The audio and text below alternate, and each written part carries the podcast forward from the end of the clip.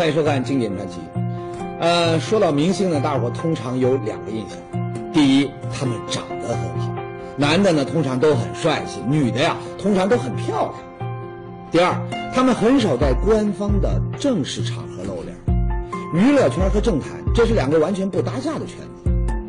不过呢，从去年开始，随着一个人的走红，彻底打破了大伙对于明星的这两点印象。他是谁呢？先来看一段新闻。观众朋友，目前韩国这个总统正式就任典礼前的这个文艺活动呢，还在进行，呃，已经这个接近这个尾声了。大家看到这个鸟叔开始唱了。去年因一首《江南 Style》红遍全球的韩国知名歌手鸟叔朴在相正在进行最后的压轴演出。哈哈，韩国总统的就职典礼上，这位身材发福、又唱又跳的中年大叔，就是红遍全球的大明星鸟叔。当初呢，韩国政府一宣布啊要邀请鸟叔来担任新总统就职典礼上的嘉宾呢，当地的官方舆论那是一片哗然，说怎么可以这样呢？总统就职应该是一件很严肃、很庄重的事，邀请各国的政要呢还差不多，怎么能请一个娱乐圈的明星来呢？哎，尽管反对的声音很多，可挡不住韩国的那位新总统朴槿惠，他是鸟叔的铁杆粉丝，他不顾众人的反对，坚持让鸟叔呢坐上了就职典礼上的嘉宾。后来呢，过了几个月，又发生了一件让人大跌眼镜的事儿。让反对的声音那是彻底消退。那这次又是啥事儿呢？原来啊，去年十二月份的时候，鸟叔呢去美国宣传，意外呢得到了联合国秘书长潘基文的接见。谁也没想到，热情的握了手以后，那老潘就当着全世界记者的面，开玩笑的说了这样一段话：Until two days ago. somebody told me that I'm the most famous Korean in the world. Now I have to. I can see you. But I have no regrets. 妈呀，堂堂联合国的秘书长，那是全地球最大的官难道他也是这鸟叔的粉丝啊？啊，不得不说呀，还真是有点像。您瞧瞧。刚夸完鸟叔，这位年纪一大把的潘秘书长，他就一改往日的沉稳形象，挥动着他的这老胳膊老腿儿，跟着鸟叔呢跳起了他的招牌舞蹈。哈哈，不知道这次会面会不会让你惊讶，改变对明星们的印象？没想到吧？明星还可以这样啊，可以身材发福、貌不惊人，还可以拥有世界级的官员这样的大牌粉丝。不过呢。对于熟悉鸟叔的观众来说呀，那可能就不会大惊小怪。事实上啊，从出道那天起，鸟叔一直都这样，不停的带给人们各种话题、争议和意外。今天呢，咱们就来说说这位与众不同的明星鸟叔的故事。地球人都知道，鸟叔呢能够有今天的这样的地位呢，主要靠的就是一首歌，啥呢？《江南 style》。这首神曲推出以后啊，很快就通过网络上面就走红，引起了各大媒体的关注。尤其是 MV 里面的那个骑马舞，那更是带动了无数人的热情，在全世界引发了一场骑马的热潮。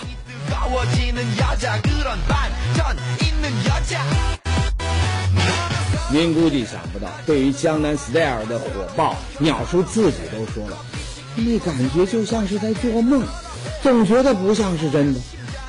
말도안되는일이죠말도뭐나중에날마다기회가는데이런일이일어날수가있나몰카인가막내는所以后来呢，很多人说呀，以鸟叔那个身材、那个唱功，能够红到这样的地步，纯属于这个祖坟上面冒青烟，他撞了大运。怎么说呢？这幸运的成分呢，不能说没有。不过呢，老话也说了，机会只属于有准备的人。 能够抓住机遇，鸟叔那也是付出了不少努力，他经历了挺多波折。不信吗？先来给您看张照片。这张发黄的老照片拍的是一群小孩子啊，最左边的这个呢，当时呢只有五岁，手里呢却紧紧抱着一个羽毛球拍。你看他拿拍子这架势啊，不像是要去打球，反而呢像是在弹吉他。那么这个拿球拍当吉他的小孩是谁呢？年纪大点的观众呢，肯定会觉得眼熟。没错，他就是在上个世纪八十年代走红的 Beyond 乐队的主唱黄家驹。这两个人，黄家驹和鸟叔啊，那肯定有很多不一样的地方啊。一个是中国人，一个是韩国人，一个走的那是正统的摇滚音乐，一个走的那是独创的搞笑路线。可是，他们有一个很重要的相同，什么呢？那就是他们从小都表现出了对对音乐的高度认识。这黄家驹从小他就会创造条件，他拿把扫帚当成吉他来练。而这鸟叔呢，小时候也没少干过这样的事儿，啊，甚至啊，在他还没有接触娱乐圈的时候啊，他就高瞻远瞩，给自己取了一个听起来相当疯狂的艺名。 동네에서는 원래 싸이였어요 재- 재상이 하다가 재상이 재상이 하다가 제가 빠지고 싸이였었고 어우 장명은 정말 끝내줬던 것 같아요. 어떤 거 쌍시오 주는 강렬함, 쌍시오 주는 강렬함과 그 싸이라는 말 자체가 그 어떤 그 어떤 광기 어림과 좀 일맥상통하는 그런 면이 있는 것 같아요. 지금에 와서 생각해 보면. 疯狂的艺名，说白了，鸟叔啊，这是在为了唱歌而狂。那么按理说呢，如此热爱音乐的鸟叔应该顺理成章地走上歌手之路。可实际上，他曾经碰到过巨大的阻力，差点没让他改行。那么，究竟是谁给了他这个阻力呢？又是出于什么原因要阻挡鸟叔的音乐之路？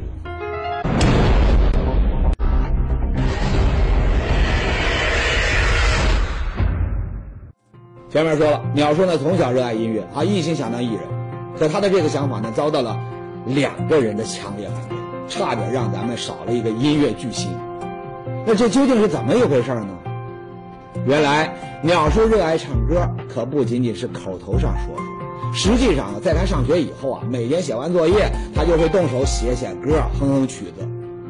谁知道一不小心被父母知道了他的真实想法。据说呀，这鸟叔的父母那是大发雷霆，坚决反对他去当艺人。 제가 학생이었을 때만 해도 자식이 연예인이 되길 바라는 부모가 많지는 않았었던 시절이었었기 때문에 哎，孩子有自己的想法，又有搞音乐的天赋，这个父母他为啥不答应呢？这管的未免也太严了一点吧？哎，真实的原因是什么呢？ 那有人估计要着急的要说了。哦，我知道，我知道，他鸟叔的《神曲江南 style》里已经说的很明显了嘛。有，感情还写进歌里了，那会是怎样一个原因呢？咱们再来听听这首《江南 style》。我扮江南 style。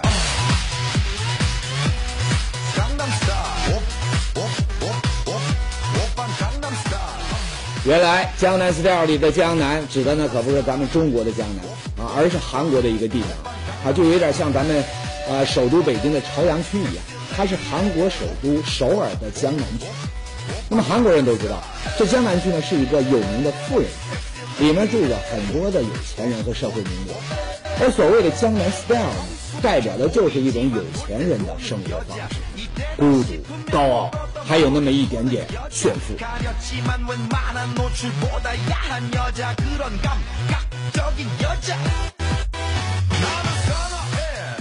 通过《江南 style》这首歌呢，有人做出了这样的分析，说这首歌啊，它表面上似乎是在炫富啊，尤其是里面的那句 o l a g a n g n a Style”，翻译过来它就是“我是一个高富帅”。可实际上，鸟叔用的是夸张搞笑的口吻，那目的呢，就是调侃有钱人的生活方式，讽刺韩国日益严重的贫富分化。再说白一点，鸟叔啊，这是在为没有钱的这屌丝们说话，啊，难怪他能够得到全球众多屌丝们的热爱。根据这一点呢，有人就得出了答案，说别看走红以后的这个鸟叔衣着光鲜，可在以前他们家估计那也挺穷，否则的话，他怎么又会写出这样的一首嘲笑高富帅的歌来呢？所以这也就不难理解鸟叔的父母为什么不愿他去当艺人了。玩音乐那要花钱，可他们家没钱呢。啊，这分析啊，听起来那是合情合理，可实际上那是大错特错。很多人都不知道，在歌声里面嘲笑高富帅的鸟叔，其实呢，在生活中却是一个不折不扣的富二代。据说呀，鸟叔的家族从祖父一辈儿开始就很有经济实力。用韩国的人的话来说啊，他们家里的这个地很多。再一个呢，鸟叔的父亲呢还是一家上市公司的董事长。据说呀，江南四料走红以后，他父亲公司的股票价格直接就翻涨了一倍。那您想想，啊，这样的家庭背景下长大的鸟叔，那父母会因为没有钱而不让他当艺人吗？绝对不可能啊！那，父母反对的真正理由是什么呢？来听听鸟叔自己是怎么说的。 그러니까 속된 말로 진짜 말 안 듣는 애들이 모여 있는 곳이라고 저희끼리 농담삼아 얘기를 하거든요. 왜냐면 부모가 연예인대로 키운 적은 없기 때문에 다 판공사대로 키우지.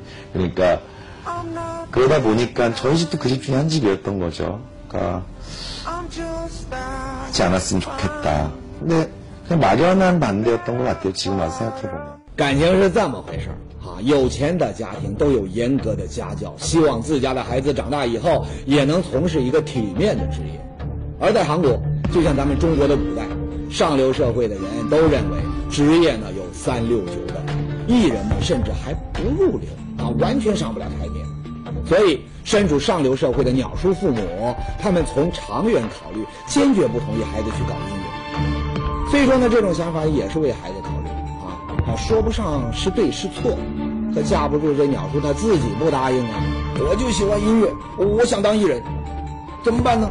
哎，为这事儿，鸟叔和父母，尤其是这个父亲，闹了不少矛盾，冷战了好长的一段时间。到最后，眼看这父母还是不松口，年纪不大的鸟叔呢，眉头一皱，计上心来，想出了一个曲线救国的好主意。啥主意呢？咱们再来看一段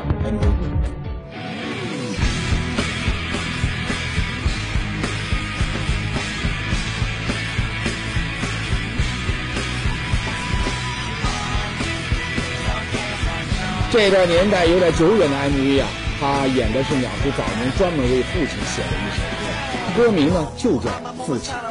歌词里写到了父母养大孩子的不容易，还写到了父亲对孩子的关心和爱护。那就是因为这首歌，哎，事情啊居然有了转机，鸟叔的父母松口了。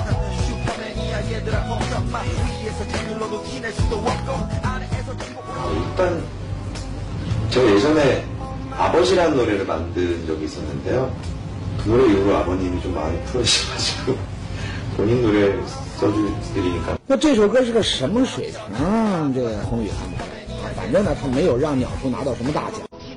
不过呢，正是这首叫做《父亲》的歌曲，让鸟叔的人生之路啊来了一个一百八十度的大转向。 自打鸟叔写了《父亲》这首歌以后呢，父母对他想当艺人的态度啊他就变了，从坚决反对到全力支持。那具体怎么支持呢？他们先是同意鸟叔去美国上大学，读的是有名的波士顿大学。紧接着呢，为了让鸟叔更好的学习音乐，又答应他转学到了更加专业的伯克利音乐学院。这个伯克利音乐学院它是个啥地方呢？外行的朋友呢可能不太了解啊，告诉你他，可是全世界有名的音乐学府，曾经出过不少的音乐巨星。这里面啊，咱们中国人最熟悉的一个，那应该要算红了很多年的王力宏了。说起来呢，王力宏和鸟叔那也算是有缘分啊，他仅仅比鸟叔啊大了一岁，俩人在伯克利音乐学院读书的时候呢也差不多，啊，估计啊走在校园里面啊都见过，所以呢，在鸟叔走红以后呢，还有记者呢特意拿这事儿啊问过王力宏。跟我是同学，对，这个问题非常有意思，而且呃，我觉得他有这么杰出的表现，可以红遍全球的一首韩文歌，我也很期待我们有一天可以让一首中文歌曲红遍全世界。哎，王力宏呢很谦虚啊，希望呢能有一首红遍全球的中文歌曲。可实际上呢，在王力宏大红大紫的时候，差不多同时出道的鸟叔啊，却还在韩国的歌坛里面默默无闻。为啥呢？这事儿啊，其实跟鸟叔选择的歌路很有关系啊。人家王力宏那唱的那是大家都爱听的流行歌曲，而且鸟叔走的那是摇滚范儿，歌词儿里面还经常会讽刺一些现实社会里面的丑恶现象。就拿鸟叔的成名曲来说吧，鸟叔的原名呢叫朴宰相，啊，大家呢为啥要叫他鸟叔呢？就因为他的这个成名曲呢叫做《鸟》。这首歌呢虽然挺受这个韩国年轻人的欢迎，可因为里面这个歌词呢讽刺了现实，导致呢鸟叔的两张专辑啊都不准卖给十八岁以下的。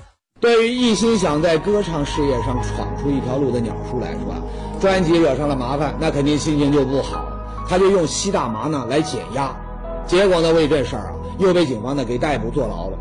那么出狱以后呢，经过一番努力，鸟叔呢好不容易重新积累了一些人气，没想到呢又被人检举了，说他呀没有诚实的服兵役，不得不又离开了演艺圈，重新去服兵役。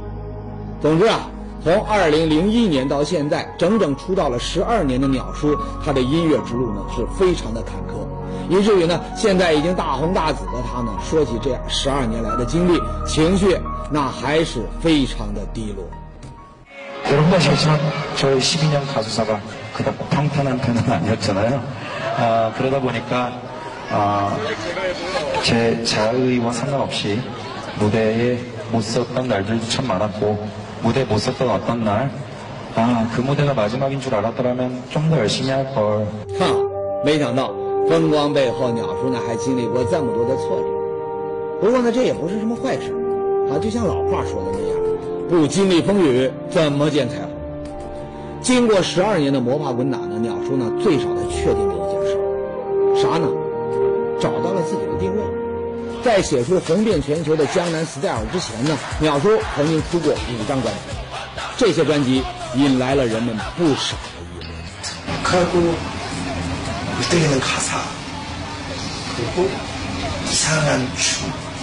议论。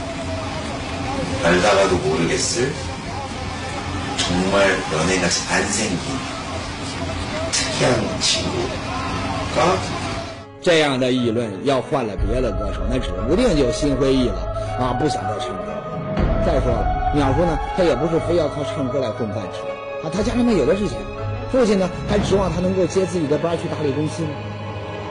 可在鸟叔自己看来， 人们的议论恰恰让他认准了一件事。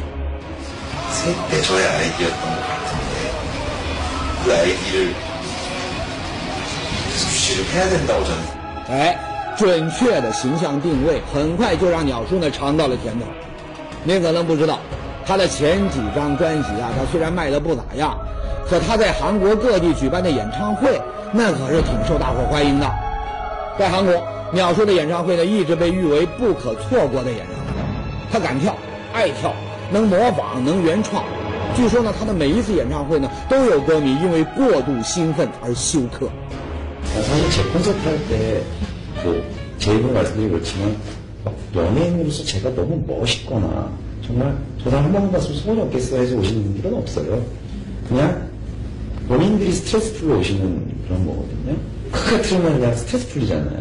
对让观众开心让观众大笑哎这就是鸟叔选择的演出方式这事儿啊说起来不难可在人们看不到的地方那他可是付出了相当大的努力就拿一次最普通的演唱会来说吧舞台上的这个大型玩偶啊长得和鸟叔呢是一模一样这可是鸟叔费了不少心血才设计出来的야, 배 때리지 말라고. 怎么样？看了上面说的这些，您不会再觉得鸟叔能有今天呢？那是靠这个撞大运撞来的吧？当然，娱乐圈里的规则，那不是你光有斗志就行，那得一直有料，你让人关注。哎，要说这鸟叔啊，那就是一个有猛料不断的艺人。下面呢， 咱们就来说说他走红以后的故事。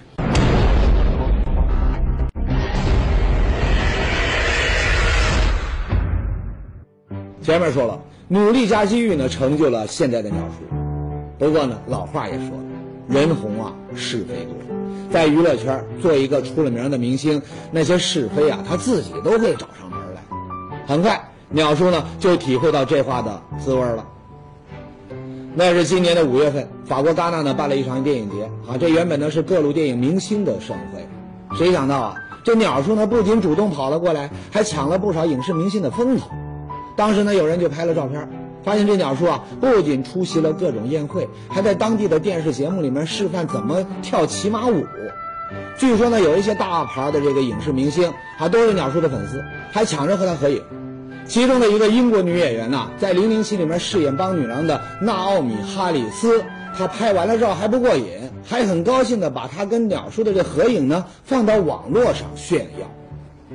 哎，身为歌手，能够让影视明星成为自己的粉丝，这鸟叔应该笑得合不拢嘴了吧？可是，所有人都没想到，几天以后呢，鸟叔突然在网上发了一条微博，那微博里面说了啥呢？鸟叔说。我听说另外一个我现身戛纳，帮我问候他吧。我现在人在新加坡呢。哟，这消息一出来，舆论那是一片哗然呐。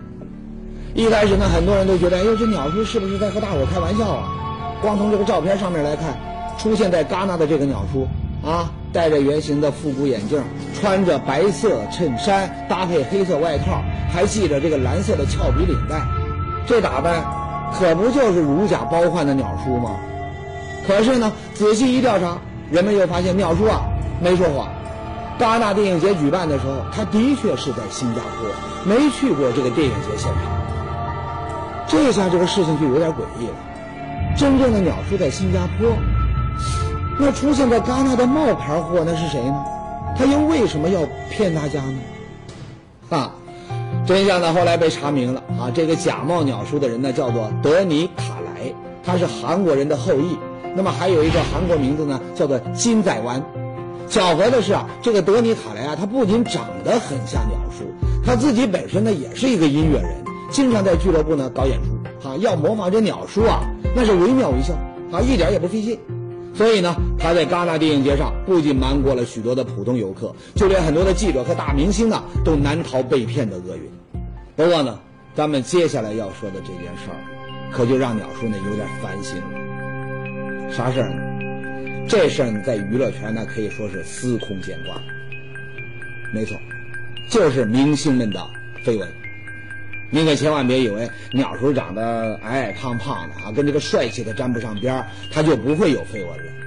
其实啊，人家的绯闻还真不少，而且呢还个个都是身材高挑的大美女。这第一个绯闻女友是谁呢？就是这位在《江南 Style》的 MV 里面饰演鸟叔意中人的美女。熟悉韩国明星的观众都知道，她叫金泫雅，是韩国的。国民女神，有人说啊，这金泫雅呢看中了鸟叔的名气，想攀高枝，所以呢，尽管俩人看起来呢并不般配，还是主动向这鸟叔啊表达了爱意。那还有人说啊，这金美女啊，其实是在和鸟叔合作的过程中，很欣赏鸟叔在音乐上面的才华。那么时间久了啊，感情那也就生出来了。总而言之，很多人都觉得鸟叔和金泫雅这俩人的关系呢，有点不太正常。再来说第二个绯闻女友，这位同样也是一个大美女，她是韩国当红乐队少女时代里的成员，名叫允儿。香港的一本杂志曾在封面呢用了一个惊人的标题：“允儿虐恋鸟叔，婚外情曝光。”这个消息一出来，立马就在鸟叔的粉丝里面引起了震动，大伙呢都在打听，这事儿到底是真的吗？还有第三位传绯闻的，啊，这位呢可就不得了了，居然是鼎鼎大名的美女林志玲。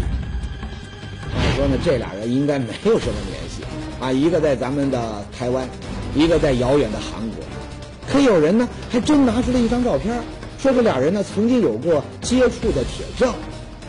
哎，暂且不说这些绯闻的真假啊，就算是假话，那听多了人们也会把它当成真的，所以。无奈的鸟叔呢，最后被迫出来澄清了。他说呀，呃，这三位美女的确都和他有关系，不过呢，全都是再正常不过的关系。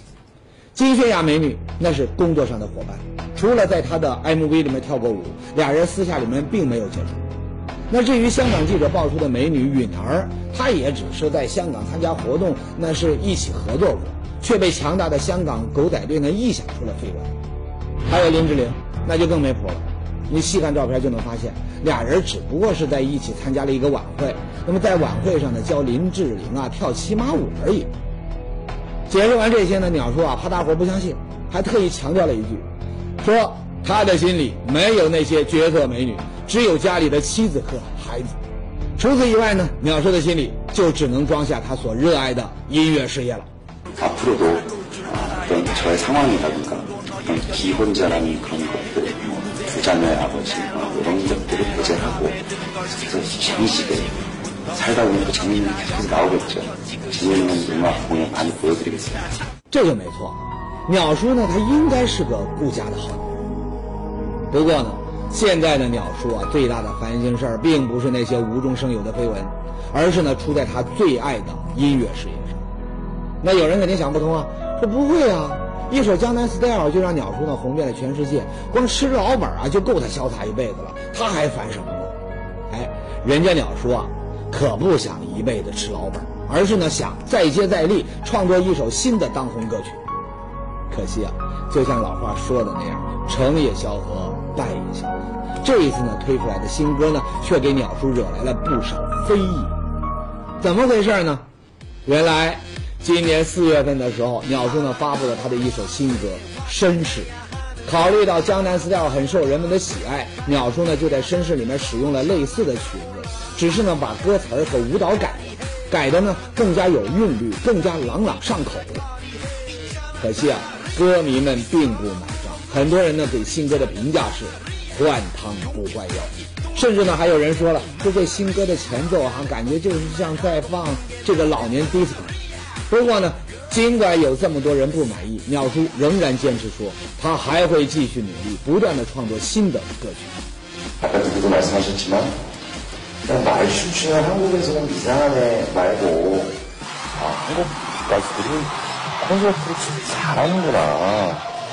나 그냥 한 시간 반, 두 시간 이런 거 말고 네 시간 막 들어가서 그냥 마이크 하나 주어주면 혼자서 네 시간 그냥 지지고 볶고 들어갔다 하는구나. 한국 가수들 진짜 잘 노는구나. 무대에서. 꼭 한번 보여드리고 싶은 그런 바람이 있습니다. 没错，鸟叔的话呢挺有道理 啊。既然要当一个真正的歌手，那就得不断的用好听的歌曲呢来证明自己。红宇觉得呀，这种对音乐的态度，或许呢才是鸟叔能够感动数以亿计歌迷的真正原因。我们也希望鸟叔不是昙花一现，而是用一首新的神曲给大家带来更多的欢乐。